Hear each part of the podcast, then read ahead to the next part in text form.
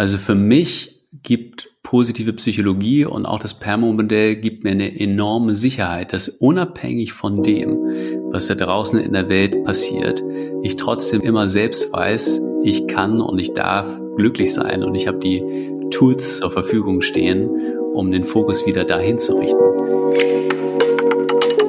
Ich hoffe, dir geht es gut und du findest bei allen Herausforderungen unserer Zeit auch Momente, in denen du das Positive siehst und dir erlaubst, glücklich zu sein.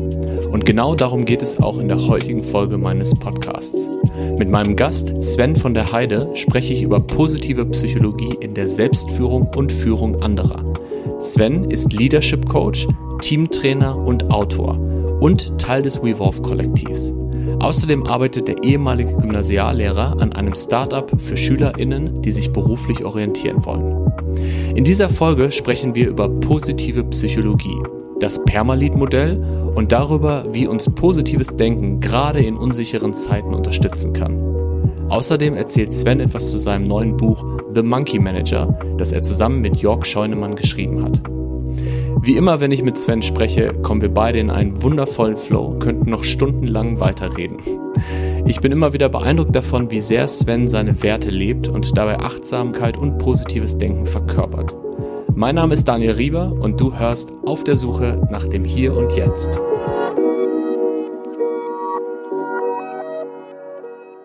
Willkommen in meinem Podcast, Sven. Schön dich zu sehen. Ja, vielen Dank, Daniel. Ich spüre Vorfreude. Ich ähm, darf verraten, es ist der allererste Podcast, in dem ich äh, je zu Gast bin. Von daher mhm. freue ich mich auf die nächste Stunde, die wir miteinander verbringen dürfen. Ich mich auch, ja. Und wir beide haben uns vor ungefähr einem Jahr kennengelernt. Ähm, damals hat uns ein guter gemeinsamer Freund, Jörg, liebe Grüße an der Stelle, ähm, bekannt gemacht. Und in dem Jahr ist schon so viel passiert, dass ich das Gefühl habe, wir beide kennen uns schon viel länger. Geht dir das auch so?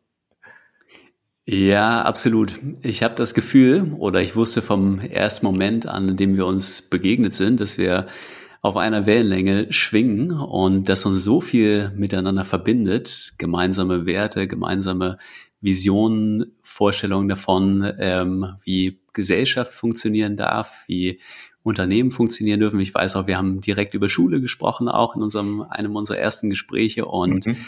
das, ich finde das sehr spannend, weil ich das früher nie so gedacht hätte und es ist mir in in vergangenen Jahren mit einigen Menschen so gegangen, die in mein Leben gekommen sind, dass man sehr schnell eine gemeinsame Ebene herstellen konnte, wenn die Werte ähnlich sind oder man mhm. Themen wie zum Beispiel Achtsamkeit teilt oder ähm, eine gewisse Reflexion ähm, oder Spaß, Spaß an der Reflexion. Ja.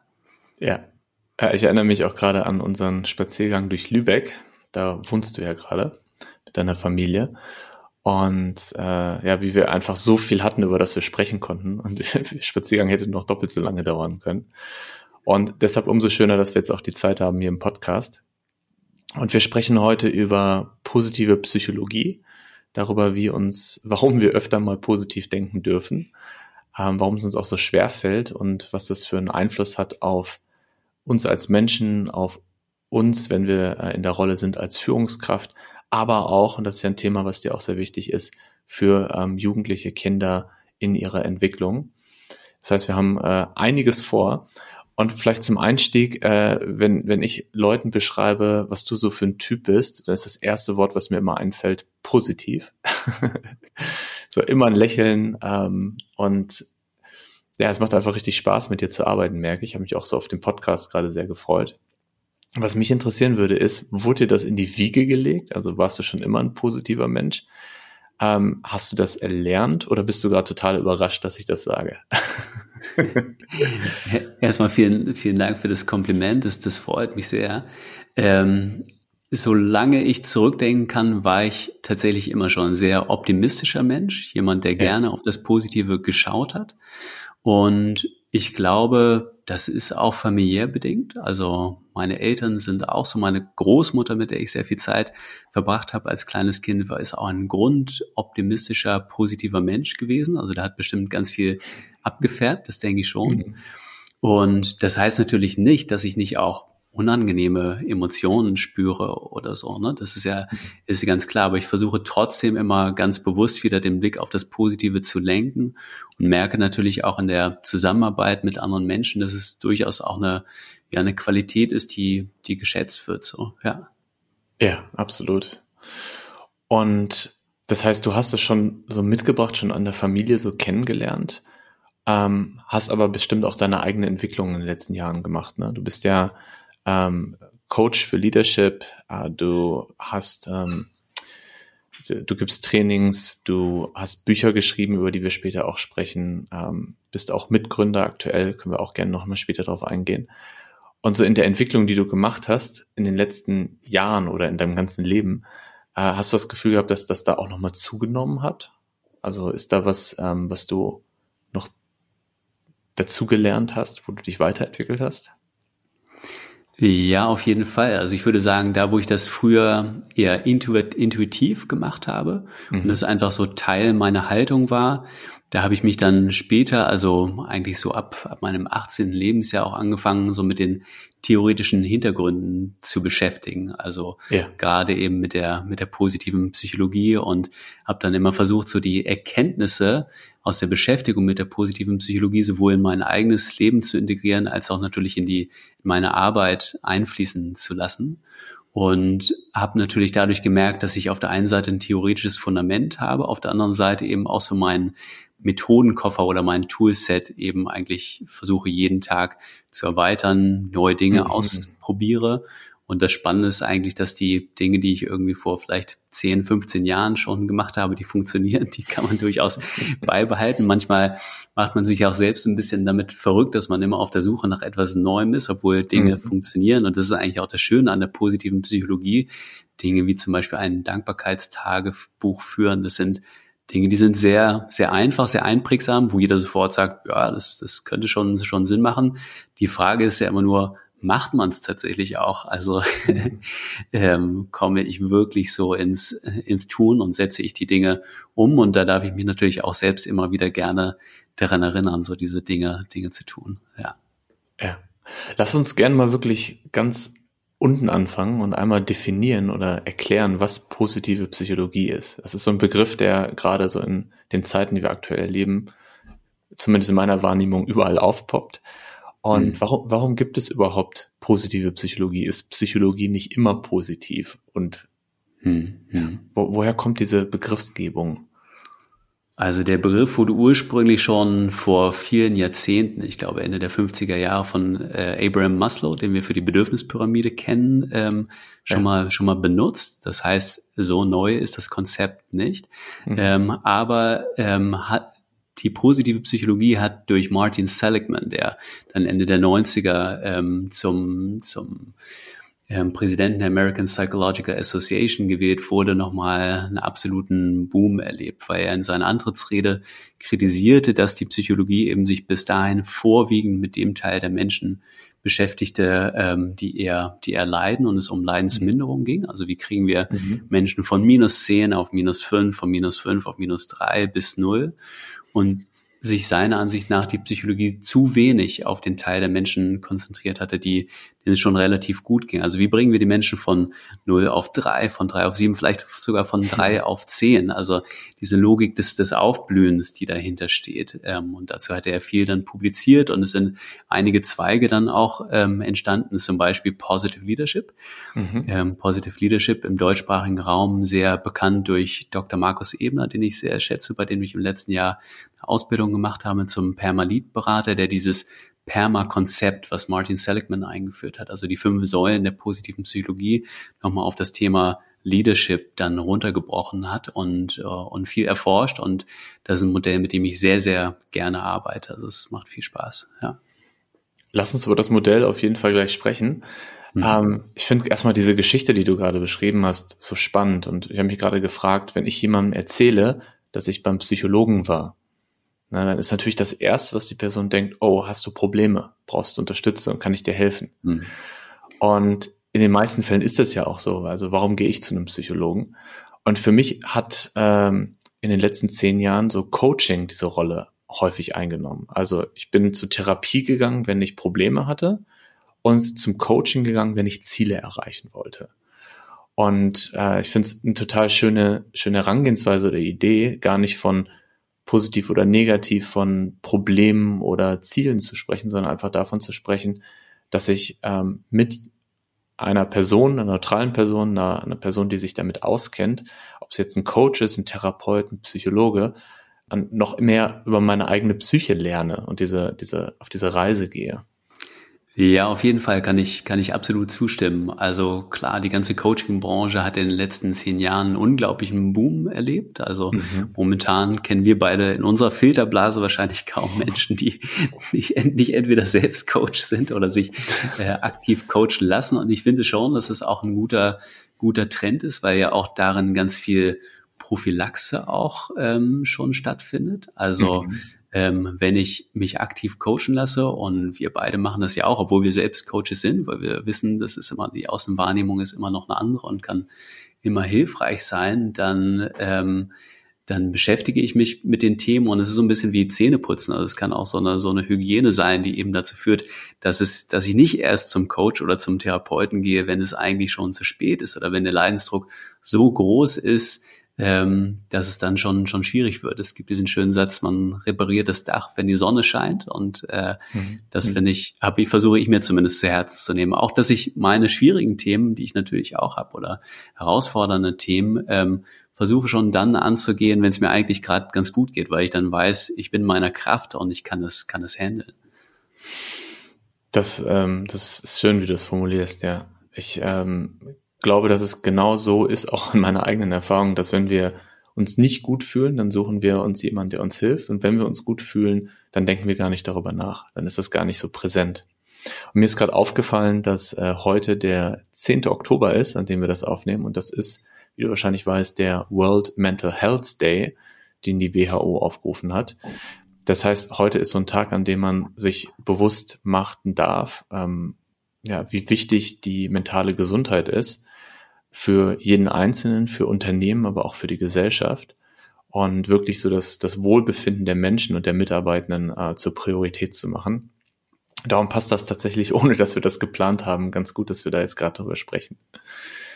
Ähm, du hast eben das, das Perma-Lead-Modell erwähnt. Das heißt, lass uns jetzt mal schauen, wie kann man positive Psychologie, das positive Denken für den Arbeitsalltag nutzen und vor allen Dingen auch als Führungskraft. Und ich habe mir, ähm, ich habe ja auch mal an einem Workshop von dir teilgenommen zu dem Thema. Ich habe mir nochmal aufgeschrieben, wofür PERMA steht. Das ist Positive Emotions, Engagement, Relationships, Meaning und Accomplishment. Das heißt, positive Emotionen sich einbringen können, förderliche Beziehungen, Sinnhaftigkeit und Zielerreichung. Magst du mal ein bisschen ausholen und, und ausführen, wie das, was das Modell genau ähm, ja, wie man mit dem Modell arbeitet und äh, was deine Erfahrung damit ist. Ja, sehr gerne. Ähm, ich würde mich einfach an den fünf Säulen oder den fünf Bausteinen entlanghangeln. Mhm. Vielleicht auch kurz erwähnen, warum, also welche Relevanz, welche Bedeutung diese Bausteine haben. Und ja, dann gerne kurz darauf eingehen, wie kann ich damit ja in meiner in meiner Selbstführung damit arbeiten. Es hat ganz viel mit Selbstführung zu tun, dieses Modell. Ja und ja. wie kann ich eben auch andere, andere Menschen ähm, führen, begleiten, inspirieren dadurch. Dieser erste Baustein ist eben Positive Emotions. Da geht es darum, positive Emotionen bei sich selbst natürlich wahrzunehmen und auf der anderen Seite eben auch bei anderen Menschen zu ermöglichen, also auch einen Kontext zu schaffen, in dem das, dem das möglich ist. Und ähm, dafür ist es, glaube ich, erstmal sinnvoll zu schauen, was sind denn positive Emotionen in diesem Modell überhaupt oder auch angenehme Emotionen. Und da hat Barbara Fredrickson hat dazu geforscht, das ist eine Psychologin, die hat so zehn verschiedene positive Emotionen definiert. Also auch Dinge wie Freude, ähm, Stolz, Ehrfurcht, Dankbarkeit, Inspiration. Und ähm, das finde ich insofern ganz interessant, weil wir häufig, wenn wir uns gefragt werden, ja, wie geht's dir? Gut. So, ja, gut. Mhm. mhm. da nochmal in sich selbst reinzuspüren, gibt's auch einen schönen Deine Freunde-Song. Das ist eine Band, die meine Kinder jetzt hören, die auch für Erwachsene sehr schön ist. Und die ja, fragen immer, ne, wie geht's dir? Warst in der Schule? Gut, gut. Ähm, ja, aber da hinzuspüren, ja, warum geht's mir eigentlich gut? Weil das ist das, wir erwischen, wir ertappen uns quasi selber dabei, wie es uns gut geht und dann herauszufinden, ja, warum eigentlich? Und dann davon mehr ins Leben einzuladen. Das ist eben ganz, äh, ganz spannend. Ja. So, und ähm, Darf ich da gerade mal reinspringen, bevor klar, wir auf die anderen klar. Säulen gehen? Ähm, einmal ist gerade ein Bedürfnis, ähm, kurz anzusprechen. Du sprichst jetzt von positive Emotionen. Und mhm. ich habe ja äh, vor zwei Folgen, also Folge 51 mit äh, Charlotte, ähm, lange über Emotionen gesprochen. Und äh, da haben wir auch nochmal darüber gesprochen, was es für einen Vorteil hat, wenn man von angenehmen und unangenehmen Emotionen spricht. Jetzt geht es natürlich heute um positives Denken, positive Psychologie. Das heißt, es macht total Sinn, dass wir es auch so nennen.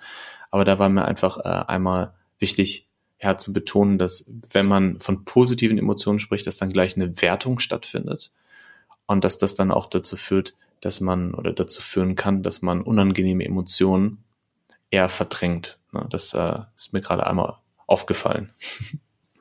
Ja, super, dass du es ansprichst. Ähm, das ist aus meiner Sicht auch ein ganz entscheidender Punkt. Also mhm. Positive Leadership und dieser Baustein positive Emotionen bedeutet auf gar keinen Fall, dass man unangenehme Emotionen versucht zu verdrängen oder nicht akzeptiert, dass sie da sein dürfen. Mhm. Es gibt einen schönen Satz von Peter Frost, ähm, der heißt, There is always pain in the room. Mhm. Es wird also immer eine Person im Raum sein, also egal ob das jetzt ein Workshop ist oder eben die tägliche Zusammenarbeit im Unternehmen, die entweder schlecht geschlafen hat, die gerade Rückenschmerzen hat, ähm, die etwas emotional bewegt, die auf anderer Ebene oder sogar mit einer der anwesenden Personen einen, einen Konflikt hat. Und es ist extrem wichtig, das nicht zu verneinen, sondern das, gerade wenn ich Führungskraft bin, das auch zu sehen und ähm, auch einen Raum dafür zu geben, dass das sein darf. Mhm. Und in diesem Kontext heißt Positive Emotions eben nicht ein oder, also nicht das eine darf sein oder das andere darf sein, sondern es ist ein verbindendes und. Beides darf sein und wir dürfen den Fokus in der Zusammenarbeit eben auch besonders auf angenehme Emotionen richten. Mhm. Denn wenn ich zum Beispiel Meetings so starte, dass ich erstmal den Blick auf die Highlights richte und auf das, wofür ich gerade dankbar bin, und dann trotzdem noch sage, und wie geht's mir gerade? Ähm, ja, und trotzdem habe ich heute Nacht schlecht geschlafen oder mich bewegt gerade etwas, dann haben wir es aber schon mal anders geframed. Und weil unser Gehirn ja so ein bisschen in diesem Katastrophenmodus, äh, die Werksanstellung des Gehirns eher der Katastrophenmodus zu sein scheint, äh, dürfen wir uns als Menschen immer wieder daran erinnern, so den Blick auch auf das, auf das Angenehme, auf die positiven Emotionen zu lenken. Von daher gut, dass du es ansprichst. Also es ist ein, aus meiner Sicht immer ein verbindendes, verbindendes und. Ja. ja ich finde wichtig, dass du gerade diesen Katastrophenmodus, wie du ihn genannt hast, äh, ansprichst. Ähm, magst du ein bisschen was erzählen zu dem Negativity Bias, zu dieser ähm, Verzerrung, die wir haben? Ähm, ja, also es ist durchaus so, dass wir, ich glaube, Charlotte hat es in einem Podcast auch schon schön erzählt, ne, also evolutionsbedingt, dass äh, wenn wir so damals äh, rumgelaufen sind, vielleicht als Jäger und Sammler und dann irgendwo den Säbelzahntiger, Säbelzahntiger gesehen haben, der aus dem Gebüsch springt, klar, dann haben wir nicht großartig die Möglichkeit, drüber nachzudenken. Es gibt einen Hormoncocktail, der ausgeschüttet wird, etc. Und es ist einfach für unser Überleben relativ wichtig, dass wir das auch als eine negative Situation einschätzen oder dass wir auch tatsächlich so durch die Welt laufen und gucken, ja, wo könnte potenziell, potenziell eben eine Gefahr drohen. Und wir alle wissen, dass sich diese, diese Gefahrenlage ähm, extrem geändert hat in unserer Welt. Wobei man jetzt natürlich auch sagen muss, in der aktuellen Weltlage ähm, sind wir auch dann teilweise gar nicht mehr so weit von dem entfernt, wie es, wie es früher war, leider.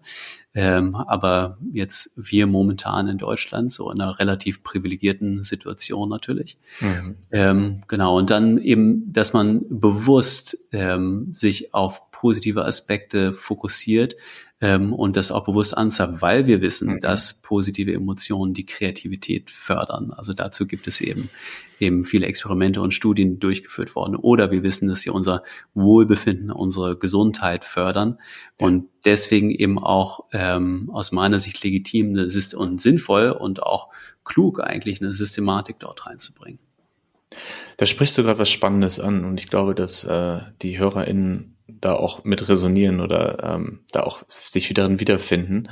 Äh, die, die Zeit, die wir gerade erleben, die ist vor allen Dingen auf einer gefühlten Ebene schon, schon anders, als es vor zehn Jahren war. Ne? Ähm, es gibt diese Themen, die bisher immer so fern schienen, sowas wie Krieg oder Armut oder ähm, äh, auch die Klimakatastrophe. Das war immer so ein virtuelles Thema, ne, wo, wo man nicht so richtig äh, das im Alltag gemerkt hat. Und in den letzten Jahren ist es immer näher gekommen. Ähm, also wir haben gemerkt in diesem Sommer, äh, wie krass die Klimaveränderung auch Einfluss hat auf unseren Alltag hier. Ähm, es gab äh, Überschwemmungskatastrophen, es gab ähm, Dürre, es gab ähm, ja, Hitzewellen. Also so, so, wo wir wirklich merken, in unserem Alltag hat sich was verändert. Und genauso mit der wirtschaftlichen Situation. Ja, es wird teurer, ähm, die Unsicherheit ist größer da. Unternehmen stellen vielleicht weniger Leute ein oder entlassen Leute. Und gestern habe ich äh, in den Nachrichten ähm, gehört von der äh, Manipulation oder Sabotage bei der Deutschen Bahn, also dass ähm, ein Kabel sabotiert wurde und äh, jetzt zu dem Zeitpunkt, wo wir den Podcast aufnehmen, ist glaube ich noch nicht 100% klar, was es war. Aber in dem Moment ging dann die Diskussion los, wie sicher sind unsere Netze, wie sicher ist unsere Versorgung, wie sicher ist unser Transport. Und das war so ein Moment, wo ich richtig krass in mir gemerkt habe, wow, äh, da ist ganz viel Unsicherheit gerade. Und ähm, bin gespannt, wie du das gerade wahrnimmst. Und wie ich jetzt Positive Leadership oder positive Psychologie in dem Fall verstehe, ist, dass erstmal wahrzunehmen, dass da eine Unsicherheit ist, dass da eine Angst ist, dass da vielleicht auch tatsächlich eine Bedrohung ist.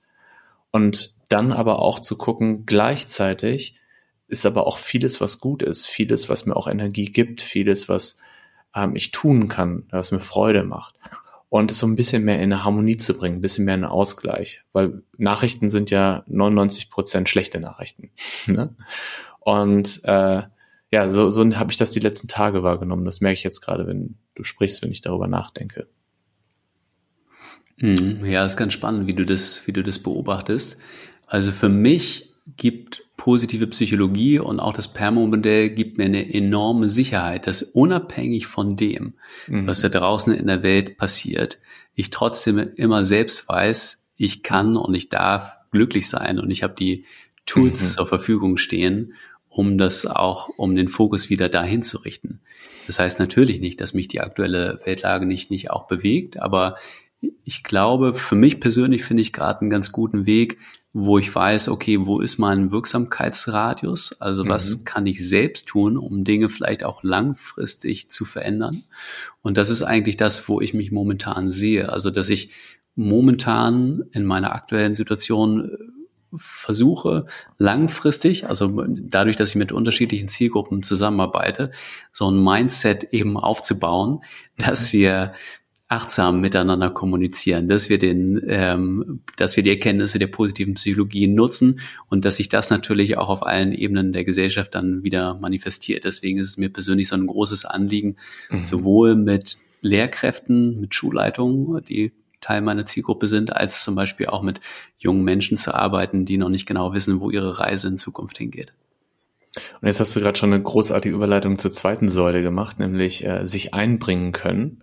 Das ist ja genau das, was du gerade beschreibst, ne? Also zu gucken, wo ist mein Wirkungsbereich, wo habe ich, also statt in so eine Lähmung zu kommen, ich kann eh nichts verändern, die Welt verändert sich und ich bin nur ein kleiner Mensch, zu gucken, wo habe ich Einfluss und daraus dann auch wieder eine positive Energie zu ziehen. Genau, und der zweite Baustein ist Engagement. Da geht es ganz viel um Flow, also die Flow-Theorie von Michael Csikszentmihalyi. Und ich bin ein riesengroßer großer Fan. Im Flow geht es ja darum, dass ich so absorbiert bin in dem, was ich tue, dass ich Zeit und Raum vergesse, dass ich mhm. meine Stärken erlebe, dass ich absolut intrinsisch motiviert bin und keine extrinsische Motivationsquelle brauche für das, was ich tue. Und ähm, das hat mich, hat mich sehr geprägt. Und in dem Zusammenhang ist es so wichtig zu erkennen, was ist der Unterschied zwischen einer Fähigkeit, also einer Skill und einer Stärke. Mhm. Und Fähigkeiten sind Dinge, die wir erlernen können. Ich kann erlernen, eine PowerPoint-Präsentation zu erstellen. Aber eine Stärke ist etwas, was ich gut kann, was ich gerne mache und was mir Energie gibt. Mhm. Und sich dieser Unterscheidung bewusst zu werden, ist so wichtig, denn wenn wir Dinge tun, die uns auch noch Energie geben, dann laufen wir viel weniger Gefahr, dann am Ende des Tages ausgelaugt zu sein oder in Burnout zu schlittern. Und das ist eigentlich so die zentrale Botschaft ähm, von Engagement, dass mhm. wir sowohl in der Selbstreflexion für uns dann herausfinden, was sind denn die Dinge, die ich nicht nur gut kann, sondern mhm. die ich auch wirklich gerne mache, die mir Energie geben, aber natürlich auch eine große Aufgabe für Führungskräfte ähm, in Unternehmen, dann herauszufinden, ja, was ähm, gibt denn meinen Mitarbeitern Energie? Denn häufig habe ich das erlebt, dass Führungskräfte, also natürlich sehr wohlmeinend, ihren Mitarbeiterinnen und Mitarbeitern Aufgaben geben, wo sie beobachtet haben, ja, die oder der, die, die, die kann das gut. Also mhm. ähm, gebe ich ihr die Aufgabe. Aber dann die Einladung, die Nachfrage zu stellen, ist das auch was, was du wirklich gerne machst? Dann haben wir diesen, erreichen wir diesen Sweet Spot, ne, wo wir mhm. wirklich dann ähm, die Chance haben, uns in den Flow-Kanal zu bringen und natürlich ist das nicht so einfach, weil ich auch weiß, dass im Unternehmen gibt es viele Aufgaben, die, die müssen auch einfach getan werden. Man kann das nicht immer berücksichtigen. Aber schon wenn es uns gelingt, dass bei 20, 30, vielleicht irgendwann mehr Prozent äh, das so zu handhaben, dann wird es eben richtig stark, weil sie es auch positiv auf unsere nicht nur unser Wohlbefinden auswirkt, sondern eben auch auf unsere Produktivität und auf ganz harte wirtschaftliche Kennzahlen, also Umsatzsteigerung etc. Das ist, finde ich, auch das Schöne an der Forschung von ähm, Dr. Markus Ebner, der dieses Permalit-Modell entwickelt hat, mhm. ähm, dass wir das immer tatsächlich auch durch, ja, durch, durch solche Faktoren eben gut begründen können. Also selbst für Menschen, die jetzt vielleicht sagen, das klingt erstmal ein bisschen esoterisch oder nach Kuscheleckenpädagogik oder so, dann äh, zu sagen, ja, es gibt hier harte Fakten, warum das tatsächlich sinnvoll ist. Mhm. Das heißt, es gibt die Ebene, äh, Menschen etwas Gutes zu tun, sie in Wohlbefinden zu bringen, ähm, so sie in ihre Qualität kommen, dass sie Freude haben, dass sie gesund sind und nicht am Ende des Tages ausgebrannt. Aber nicht nur diese Ebene, sondern auch die Ansicht oder die Sichtweise, dass wenn Menschen in ihrer Qualität sind, wenn sie sich wohlfühlen und langfristig auch gesund sind, dass das dann auch einen positiven Effekt hat auf das Unternehmen und auf die Performance. Genau, genau. Das ist ja eine Perspektive, die wir auch nicht ausblenden dürfen, denn wir leben ja in einem äh, wirtschaftlichen System, ja. Ja, ja, auf jeden Fall. Es ist eben ein, ein stärkenorientierter Ansatz, mhm. wo ich nicht mit dem Def Defizitblick auf meine Mitarbeitenden schaue. Das ist das Zentrale. Ja. Die äh, dritte Säule, ähm, Beziehungen. Das äh, mhm. äh, ist eine Säule, die ich auch sehr wichtig finde, weil wir jetzt sehr viel über uns selbst gesprochen haben und die, die Ich-Ebene. Und es aber natürlich wir als soziale Wesen äh, auch viel um Beziehungen geht. Magst du da ein bisschen was zu erzählen? Ja, sehr gerne. Also es geht darum, tragfähige Beziehungen zu gestalten mhm. ähm, und weiterzuentwickeln. Und ähm, es gibt, gab vor einigen Jahren diese Aristoteles-Studie, die Google durchgeführt hat, wo Google geschaut hat, ähm, was macht eigentlich unsere besonders erfolgreichen Teams, was macht die so erfolgreich? Was sind das für Erfolgsfaktoren? Und dabei wurde herausgefunden, dass psychologische Sicherheit, also der Aufbau von Vertrauen, ein entscheidender Faktor ist. Und dabei geht es auch ganz viel, ähm, darum geht es ganz viel in diesem Baustein, ähm, psychologische Sicherheit zu erfahren und zu bieten, dass ich mich also durchaus auch mit meiner verletzlichen Seite zeigen darf und kann, mhm. dass ich das Vertrauen habe, das zu tun, dass ich auch eine gewisse Fehlerfreundlichkeit habe und dass ich eine Kultur des Teilens etabliere und mhm. die Dinge nicht für mich behalte. Ähm, so, das sind eigentlich so die entscheidenden Erfolgsfaktoren, wenn es darum geht, gelungene Teamarbeit zu, zu fördern. Deswegen ist dieser Baustein Beziehungen so, so wichtig. Und ähm, ja, in meinem anderen Teil der Arbeit, ähm, auch für die Herios Bildungsstiftung, bin ich da sehr froh, dass ähm, das auch im Schulkontext mittlerweile sehr mhm. anerkannt ist, Beziehungen zu fördern dort gerade ein großes Programm aufgebaut, was sich rein um das Thema Beziehungsgestaltung in Schule ähm, dreht, mit unterschiedlichsten Bausteinen, also auch Implementierung einer Feedback-Kultur mhm. und ähm, achtsame Selbstführung etc. Und ähm, merken, wie sehr das von, von Schulleitungen und Kolleginnen begrüßt und angenommen wird, gerade in dieser Post-Corona-Zeit, mhm. wo das eben größtenteils dann auch auf der Strecke geblieben ist. Und wir wissen, wie wichtig so der Beziehungsaufbau zum Beispiel zu einer Lehrkraft ist, damit Schülerinnen und Schüler gut lernen können ähm, und erfolgreich sind. Ja. Ich habe Lust, gerade einen kleinen Ausflug mit dir zu machen. Wir sind jetzt gerade in diesen fünf Säulen und ich finde es aber gerade so wichtig, um auch noch besser dich als, als Menschen zu verstehen, äh, wo du eigentlich herkommst. Du hast gerade gesagt, dass dir auch ein großes Anliegen ist, ähm, mit SchülerInnen, mit Schulen, auch mit äh, Lehrkräften zu arbeiten. Ähm, du warst ja tatsächlich äh, Gymnasiallehrer. Magst du einmal dein, deine Reise vom Gymnasiallehrer zum äh, Coach heute beschreiben? Genau, ich war, war zwölf Jahre leidenschaftlich gerne Gymnasiallehrer. Ähm, von daher war das keine Wegmotivation, sondern es war eher eine Hinmotivation zu den anderen Rollen, die ich auch schon in der Zeit in der Schule angefangen habe zu leben. Also bin auch schon relativ lange ähm, Teamtrainer und Coach und habe das immer nebenbei gemacht, hatte immer das Gefühl, dass die Rollen ähm, sich sehr gut gegenseitig ergänzen. Also durch die Coaching-Ausbildung, die ich gemacht habe, habe ich nochmal ein anderes Verständnis oder Selbstverständnis für mich auch als, als Lehrkraft gewonnen, habe versucht, das immer in die Schule zu tragen und habe das gleichzeitig unglaublich genossen, in der Schule zu sein, mit jungen hm. Menschen zusammenarbeiten zu dürfen. Also ich durfte ja von der fünften Klasse, also Klassenlehrer in der fünften Klasse sein und dann auch mit der Ukulele in den Unterricht gehen und da gemeinsam Spaß haben und diese Begeisterungsfähigkeit der Fünftklässler äh, zu erleben, das ist einfach schön.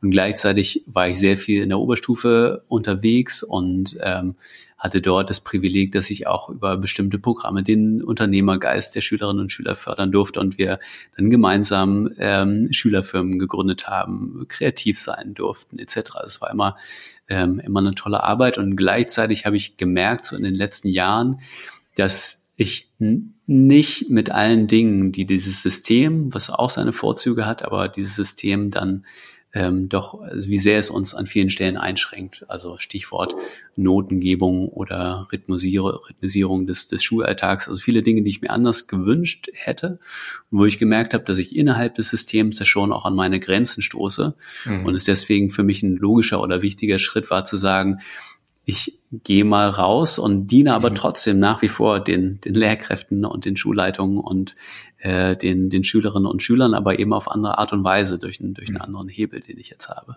Ja. Ja, und du arbeitest gerade an einem spannenden Projekt, von dem du mir erzählt hast, wo es auch wieder darum geht, SchülerInnen zu unterstützen. Magst du da ein bisschen was zu erzählen? Ja, was ich in meiner Zeit in der Schule gemerkt habe, also ich war auch lange Zeit ein Tutor in der Oberstufe und habe ähm, meine Schülerinnen und Schüler in ihrer Berufs- und Studienorientierung unterstützt und wir sind äh, gemeinsam auf Messen gegangen und haben ähm, Menschen aus Unternehmen in den Unterricht eingeladen und äh, so versucht, die, die Selbstreflexion zu stärken und so weiter. Eben viele Dinge, die so im Perma-Ansatz auch eine Rolle spielen und gleichzeitig habe ich natürlich gemerkt, wie wenig Zeit dafür eigentlich in der Schule bleibt und dass viele Schülerinnen und Schüler, obwohl wir das alles gemacht haben, immer noch nicht wissen, ähm, was sie genau machen wollen. Und das ist ja auch gar nicht wichtig, dass ich genau weiß, was ich machen muss bei den 15.000 Studiengängen, die es da mittlerweile da draußen gibt, sondern dass ich für mich einen inneren Kompass entwickle und äh, die Antwort in mir, in mir selbst finde und eine Orientierung gewinne. Und deswegen ähm, haben jetzt Julia von Winterfeld und ich gemeinsam ein, bauen eine Plattform auf, Soul, mhm. heißt die, unter anderem mit vier ehemaligen Schülerinnen und Schülern von mir und Teilnehmerinnen aus, äh, aus ihren Kursen.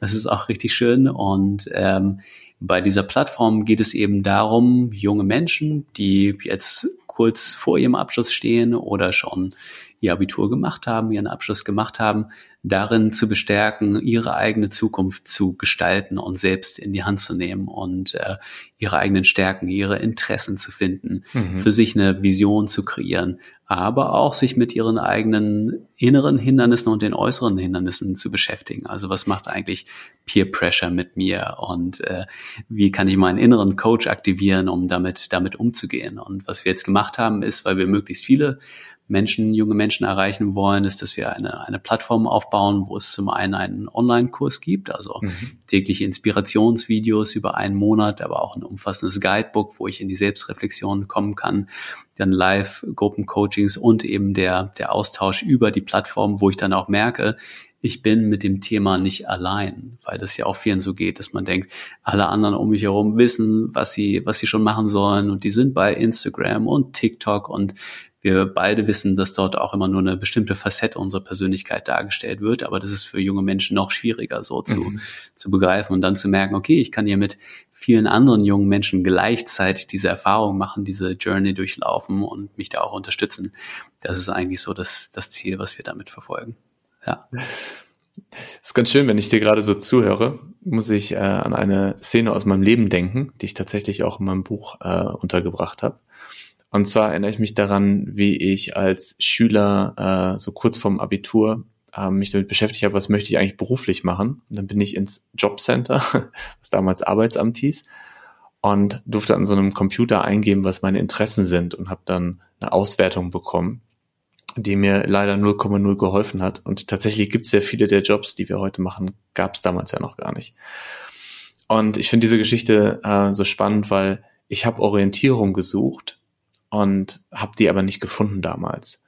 Und deshalb finde ich das so wertvoll, was du gerade beschreibst. Ne? Also so die, die ganzen Tools zu nutzen, die vielleicht ähm, heute denjenigen zur Verfügung stellen, die sich leisten können, Führungskräften, ähm, Menschen, die auch ein, ein größeres Einkommen haben, aber das den Leuten zur Verfügung zu stellen, die gerade an so einer wichtigen Phase in ihrem Leben sind, ähm, über so ein, so ein digitales Tool, finde ich einen richtig schönen Ansatz und äh, sehe ich sehr viel Sinnhaftigkeit drin.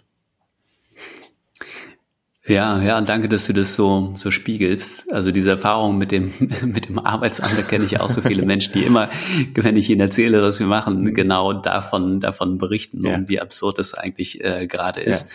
Und ähm, du hast recht, es ist halt ein sehr kritischer Moment, also im, ähm, also sowohl auch im positiven als auch negativen Sinne jetzt für junge Menschen diese Entscheidung zu treffen, die auch so belastend sein kann. Wie geht es jetzt eigentlich weiter? Und die kann genauso gut belastend sein, wenn ich ein absoluter Overachiever bin mhm. und einen Schnitt von 1,0 habe und so viele Möglichkeiten und auch den Druck, den ich spüre, die Erwartungshaltung, die da von außen und von mir selbst kommt, jetzt auch aber was richtig Gutes mit meinem Leben zu machen, als auch wenn ich vielleicht noch gar keinen Plan habe und auch in der Schule vielleicht nicht so gut war und auch mir meine Stärken noch nicht so bewusst äh, sind, beide Male habe ich ja diesen, diesen Schmerz jetzt zu entscheiden. Und was wir auch bewirken wollen, ist, das eben mit einer gewissen Leichtigkeit angehen zu dürfen, mhm. dass die Beschäftigung mit der eigenen Zukunft, dass die Spaß machen darf und dass ich jetzt nicht diese ganze Zeit diesen, diesen Druck spüren muss, muss und dass die Entscheidung auch nicht final sein muss, weil ich glaube, dieses Gefühl haben wir manchmal, dass ich mich jetzt entscheiden muss, ist es Jura, ist es Medizin, ist mhm. es das duale Studium, was, was ist es eigentlich? Ähm, und dass wir auch durch verschiedene Biografien aufzeigen wollen, unter anderem durch, durch unsere eigene, mhm. dass da noch ganz viel ähm, Abwechslungsreichtum ähm, drinsteckt und diese Reise immer weitergeht und wir jederzeit immer wieder entscheiden können und uns neu ausrichten können, wenn wir das, wenn wir das wollen. Und ähm, das nimmt, glaube ich, auch eine ganze, ganze Menge diesen Druck. Ja, und es ist eine hervorragende Überleitung, um für unsere kleine Reise wieder zurückzukommen zu den fünf Säulen, nämlich Sinnhaftigkeit ist die nächste Säule. hm. Was, was bedeutet Sinnhaftigkeit jetzt im Permalit-Modell ähm, für, für dich als Menschen? Ja, ja. Also es bedeutet vor allen Dingen Sinnhaftigkeit im eigenen Tun zu erkennen, mhm. zu kreieren, also auch bewusst zu kreieren und dann auch diese Sinnorientierung zu, zu wertschätzen. Mhm. Ähm, und es gibt viele Berufe, wo das so absolut auf der Hand liegt, was so die Sinnorientierung in dem Tun ist. Und gleichzeitig merke ich das aber auch, also wenn ich das, wir haben viele, viele Ärzte in unserem Freundes- und Bekanntenkreis, ähm, die alle mit einer absoluten Mission in diesem Beruf gegangen sind, aber die teilweise auch sehr stark zum Beispiel unter dem starren Krankenhaussystem oder den ökonomischen Rahmenbedingungen ähm, dann, dann leiden und mhm. wo es vielleicht teilweise schwerfällt im täglichen Tun, wenn ich so belastet bin, auch noch diese Sinnhaftigkeit wertzuschätzen. Das ist so die eine Komponente. Und dann bekomme ich natürlich auch Unternehmen mit, die vielleicht auch sehr, sehr salesgetrieben sind und wo es erstmal in der Unternehmenskultur nicht unbedingt darum geht, dass es jetzt sinnvoll sein muss, was man dort verkauft oder tut. Und da nehme ich einfach, zumindest in, in meiner Blase, in der ich mich so bewege, schon einen großen gesellschaftlichen Wandel auch wahr, dass es in den letzten fünf Jahren wesentlich wichtiger geworden ist, dass diese Sinnorientierung da ist. Also nicht nur durch die Generation Y, die mhm. äh, ja schon lange auf dem Arbeitsmarkt angekommen ist, aber auch die nachfolgende ähm, Generation, aber eben auch das ganze, die ganze Coaching-Branche und Beratung, die sich natürlich darauf konzentrieren, auch das zu unterstützen. Denn ähm, wie soll man das, wenn man das jetzt noch nicht gelernt hat oder sich nicht intensiv damit beschäftigt hat, äh, auch so gut verbinden, dass es zu einer Unternehmensstrategie passt, dass es zu einer Kultur wird. Das ist ja schon auch ein herausfordernder Prozess, der aber ja gleichzeitig sehr, sehr lohnenswert ist. Ja, absolut. Und die fünfte Säule, Accomplishment, Zielerreichung. Ja, da geht es darum, dass wir Erfolge, die wir haben, dass wir die sichtbar machen, dass wir die visualisieren und es sind gar nicht immer die großen Erfolge, die da gefeiert werden müssen. Es können auch kleine Erfolge sein. Also der, der Markus Ebner hat immer das Beispiel gebracht im, in, der, in der Ausbildung. Ja, du darfst dir auch gerne abends auf die Schulter klopfen, wenn du die Geschirrspülmaschine ausgeräumt hast und äh, einmal kurz Yes so machen. Und das habe ich auch versucht, mir so ein bisschen zu, äh, zu eigen zu machen und bemerkt, wie gut einem das tut, auch wenn man gerade, wenn man Tage hat, wo man so das Gefühl hat, ich arbeite jetzt nur To-Do-Listen ab und da stehen 20 Sachen Sachen und es kommen mal wieder neue Sachen dazu und ich hetze von einem To-Do ins nächste, nach jedem To-Do dann zu sagen, ja, ich habe es gerade geschafft, auch wenn es vielleicht nichts, nichts Weltbewegendes war und wenn es der, der kleine Anruf war, den ich getätigt habe, den ich schon lange aufgeschoben habe. Ähm, also diese Dinge. Aber natürlich auch, also wenn, man, wenn ich es jetzt systematischer im Unternehmens-, aber auch im Schulkontext mir anschaue, ähm, wirklich gemeinsame Ziele, die man erreicht hat, mhm. ähm, dann auch zu feiern innezuhalten und zu sagen, ja, wir, wir haben das geschafft und dann erst weiterzugehen. Das ist auch was, was ich viel zu häufig erlebe, dass wir uns nicht die Zeit nehmen, dann ja. wirklich innezuhalten und zu feiern, sondern wir gehen direkt weiter ins nächste Projekt. Wir setzen uns das, das nächste Ziel und dann werden wir natürlich zu Getriebenen und ähm, genießen es gar nicht, was wir erreicht haben. Und ja, das Perma-Modell sagt uns, dass das wichtig ist, dass es sinnvoll ist. Ja. Und es ist alles so einleuchtend, aber gar nicht so einfach im Alltag zu leben. ja. ähm, wie würdest du, jetzt wo wir das Perma-Modell kennengelernt haben, ähm, wenn du mit einem Unternehmen arbeitest oder mit einer Führungskraft, wie hilft das Perma-Modell dabei, ähm, mehr in Richtung Positive Leadership zu kommen? Hm, hm.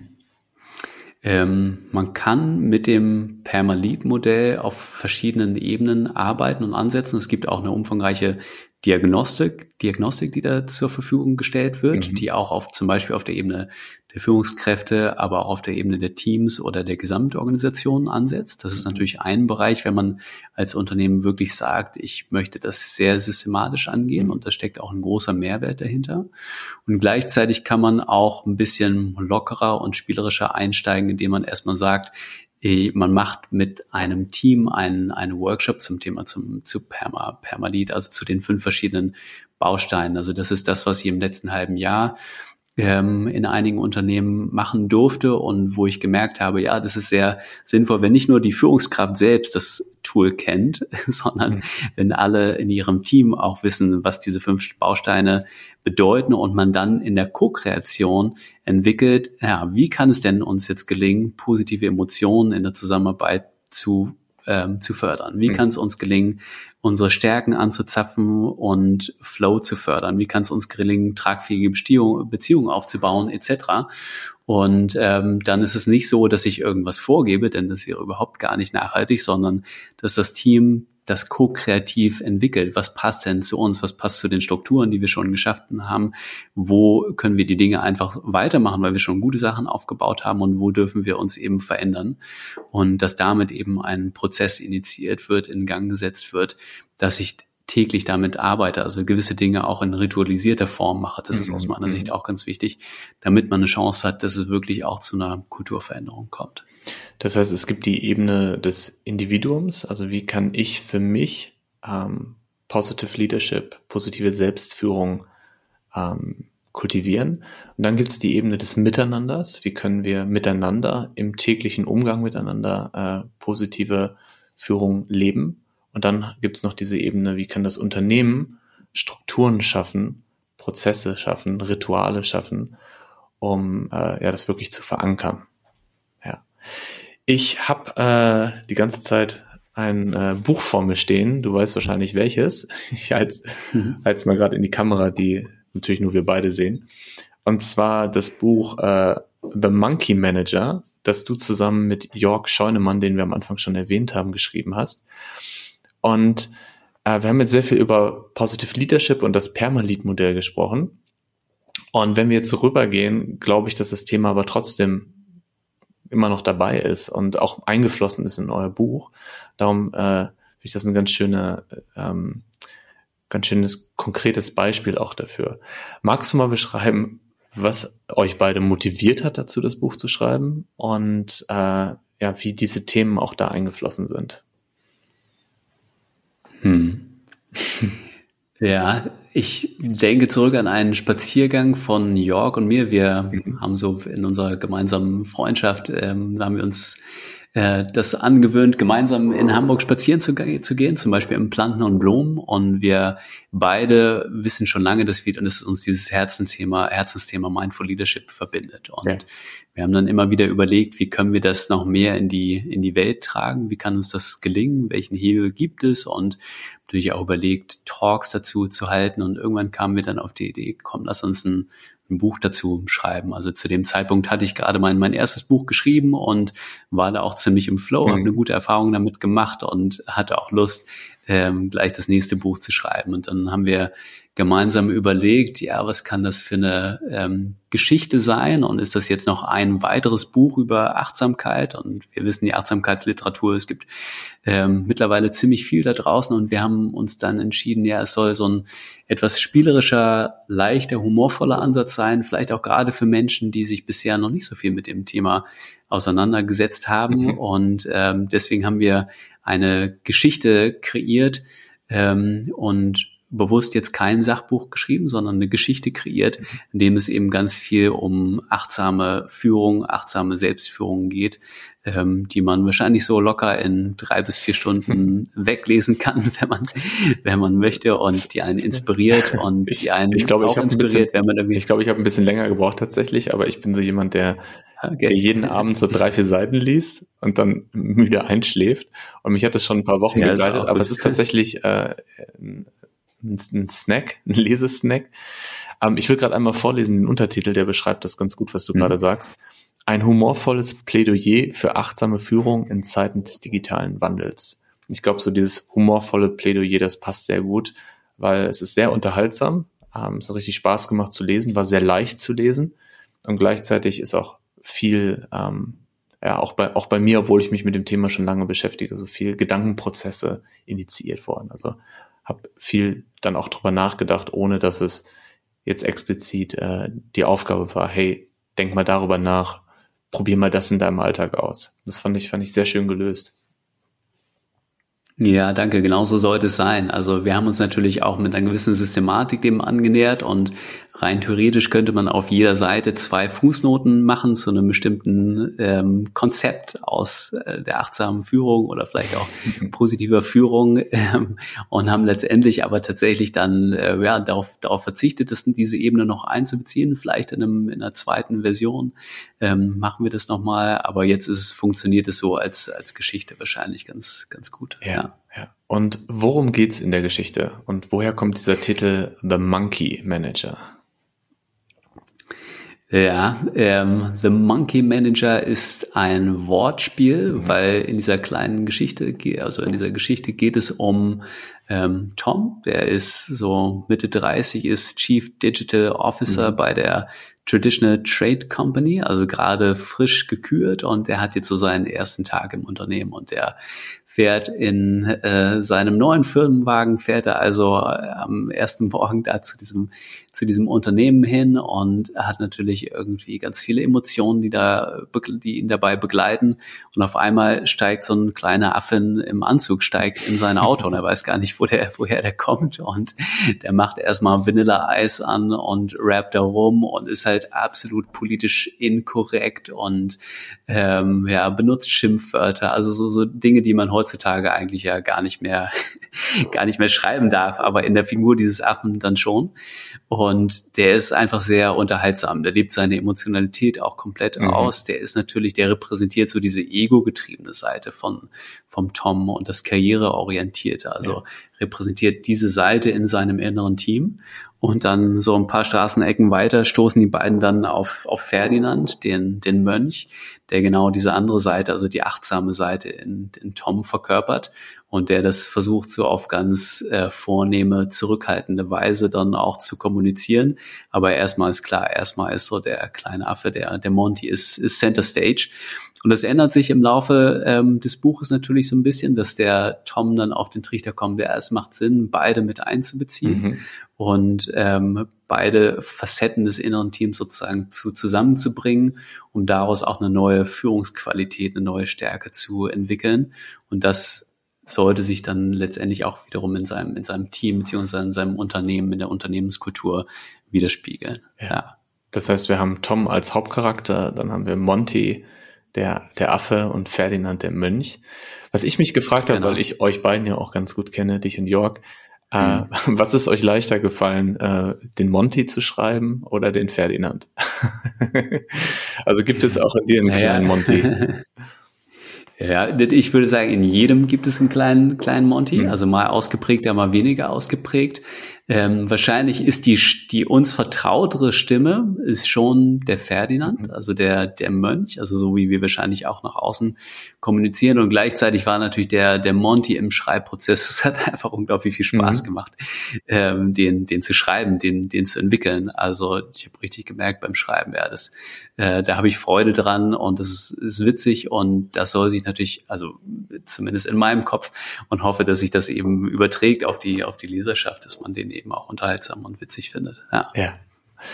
Und um jetzt mal darauf zu kommen, das, was wir vorhin besprochen haben, positive Psychologie. Ähm, du hast jetzt eben auch zwei Begriffe benutzt, die wir beide häufig äh, ähnlich nutzen, aber vielleicht um das auch mal aufzuklären, achtsame Führung und positive Führung. Ähm, genau, wie sind diese Themen in das Buch eingeflossen? Also inwieweit, ähm, ja. Ja, ich glaube, da wo der, der größte gemeinsame Nenner, gemeinsame Nenner ist, ist, dass es auch ganz viel um Selbstführung geht. Ja. Das heißt, wenn ich mich selbst achtsam führe, in der Lage bin, meine eigenen Emotionen wahrzunehmen, einzuordnen und auch die Emotionen anderer Menschen wahrzunehmen, dann kann ich natürlich auch diese fünf Ebenen des Perma-Modells viel besser bedienen. Mhm ähm, als wenn ich unreflektiert ähm, bin. Und das ist, glaube ich, so die, die größte, die größte Stärke an der Stelle. Und gleichzeitig gibt es aber auch natürlich mit Mindful Leadership verbundene Tools, die jetzt erstmal so im Permalit-Modell gar keine Rolle spielen. Und ich persönlich habe große Freude daran, die miteinander zu kombinieren. Also auch in Workshops oder mit Führungskräften im Coaching Meditationen anzuleiten, mhm. die dann vielleicht Bausteine des Perma-Modells ähm, integrieren. So, ne? Und äh, da kommen die beiden, glaube ich, gut zusammen und ergänzen sich ähm, sehr gut. Und ich glaube, die beiden in Kombination sind einfach in der heutigen Zeit, ähm, deswegen geht es ja auch um den digitalen Wandel im Buch, einfach nochmal wichtiger als, als je zuvor, weil wir noch mehr als je zuvor eigentlich auch in der Lage sein müssen, ab und zu mal die Zeit anzuhalten, uns selbst den eigenen Fokus zu steuern bei all den Ablenkungspotenzialen, die da draußen in der digitalen Welt schlummern. Ja, Schön, schön zusammengefasst. Das heißt, Achtsamkeit ist ähm, für dich eine, eine Fähigkeit, die man ähm, kultivieren kann und die einem dann hilft, genau diese fünf Ebenen des Permalit-Modells wirklich bewusst in den Alltag zu integrieren und bewusst zu leben. Kann man das so zusammenfassen? Genau, ja, ja das trifft es. Sehr schön. Wir kommen langsam zum Ende.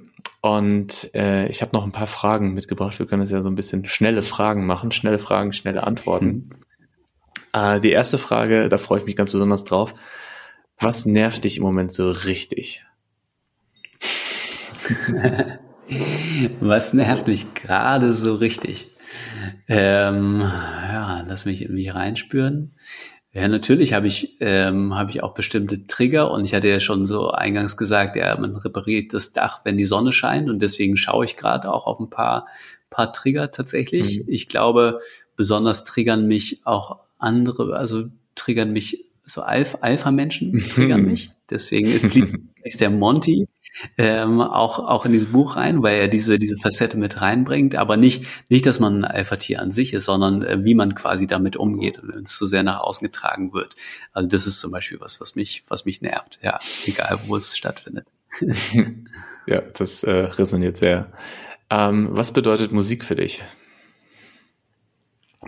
Äh, Musik, ähm, purer Flow, Kreativität. Also ich spiele ja seit 20 Jahren in einer, in einer Band. Deswegen ist Musik auch sehr stark mit Freundschaft verbunden, weil wir fünf beste Freunde sind in der Band.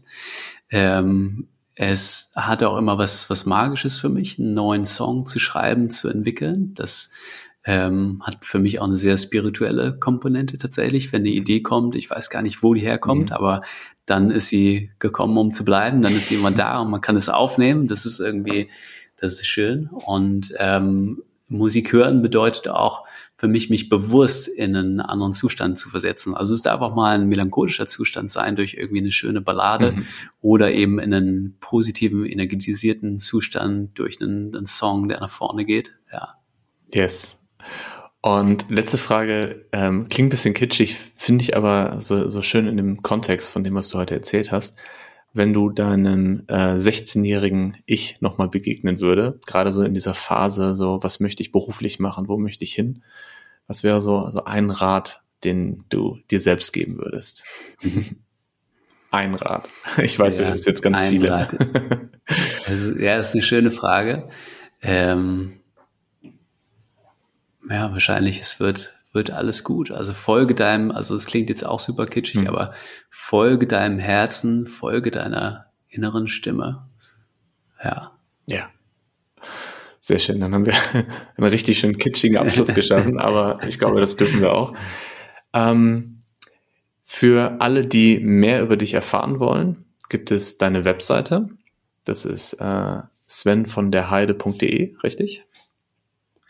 Ähm, ja, de oder .com, die, wo du sagst, fällt mir das ein, das ist sowas, wo ich nicht dazu gekommen bin, die ist gar nicht so richtig aktuell, aber trotzdem findet man mich da, da ist noch nicht mal das neue Buch drauf, also das ja, darf ich ja. mir gleich als, als To-Do mal mitnehmen, ja.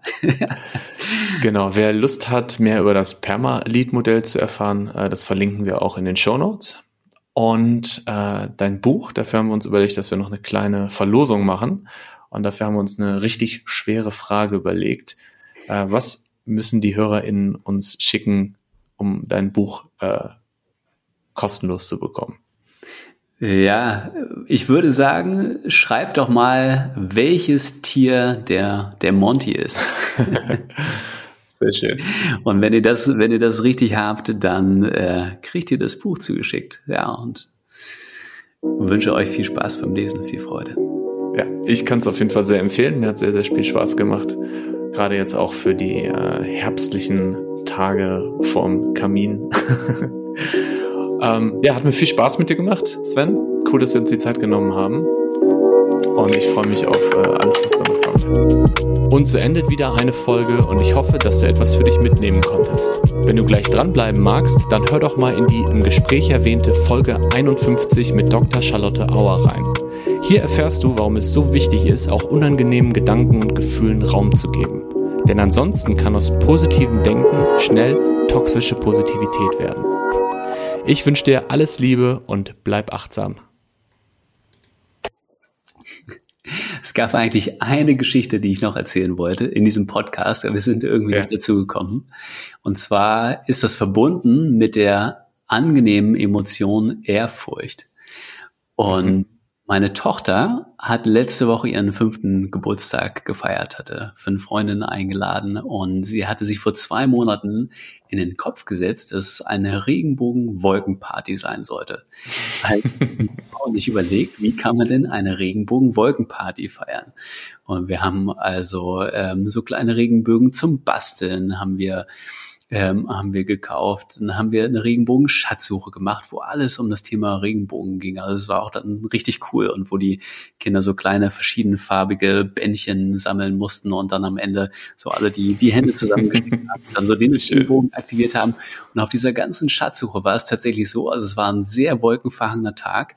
Es hat geregnet, es hat auch die Sonne geschienen. Also es waren eigentlich perfekte Voraussetzungen, Bedingungen für so einen Regenbogen. Und ich habe die ganze Zeit gehofft, ah komm, jetzt müssen wir doch bei dieser Schatzsuche, wie cool wäre das jetzt auch noch einen Regenbogen sehen.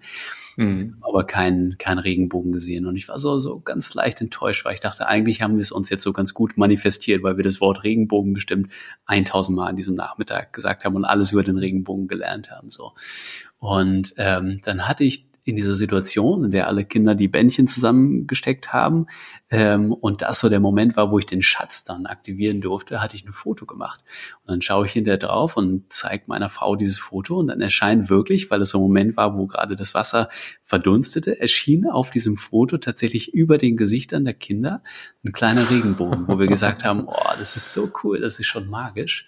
Aber es ist noch nicht das Ende der Geschichte, weil dann, als alle Kinder weg waren, so um halb sechs, dann bin ich nochmal, Kindergeburtstag ist natürlich auch anstrengend und viel, dann dachte ich, ich gehe nochmal kurz irgendwie eine Runde joggen und gehe los und auf einmal kommt so ein richtig großer Wolkenbruch und es fängt an zu regnen und am, auf der anderen Seite am blauen Himmel zeichnet sich ein riesengroßer Regenbogen und es ist ungelogen der schönste Regenbogen, den ich je gesehen habe, der intensivste, mm. zeichnet sich am Himmel ab.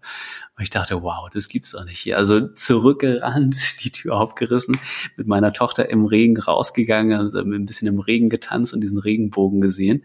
Und dieser Regenbogen ist tatsächlich für eine halbe Stunde dort geblieben. Also es war der intensivste, schönste und längste Regenbogen, den ich je gesehen habe. Und ich fand, es war wirklich magisch und es war ein Moment, in dem ich so viel Ehrfurcht gespürt habe, weil ich mhm. ja das mitbekommen habe. Meine Tochter wünscht sich seit zwei Monaten eine Regenbogenparty und äh, jetzt sehen wir da diesen, haben wir dieses Naturschauspiel. Also es war wirklich, das war schön.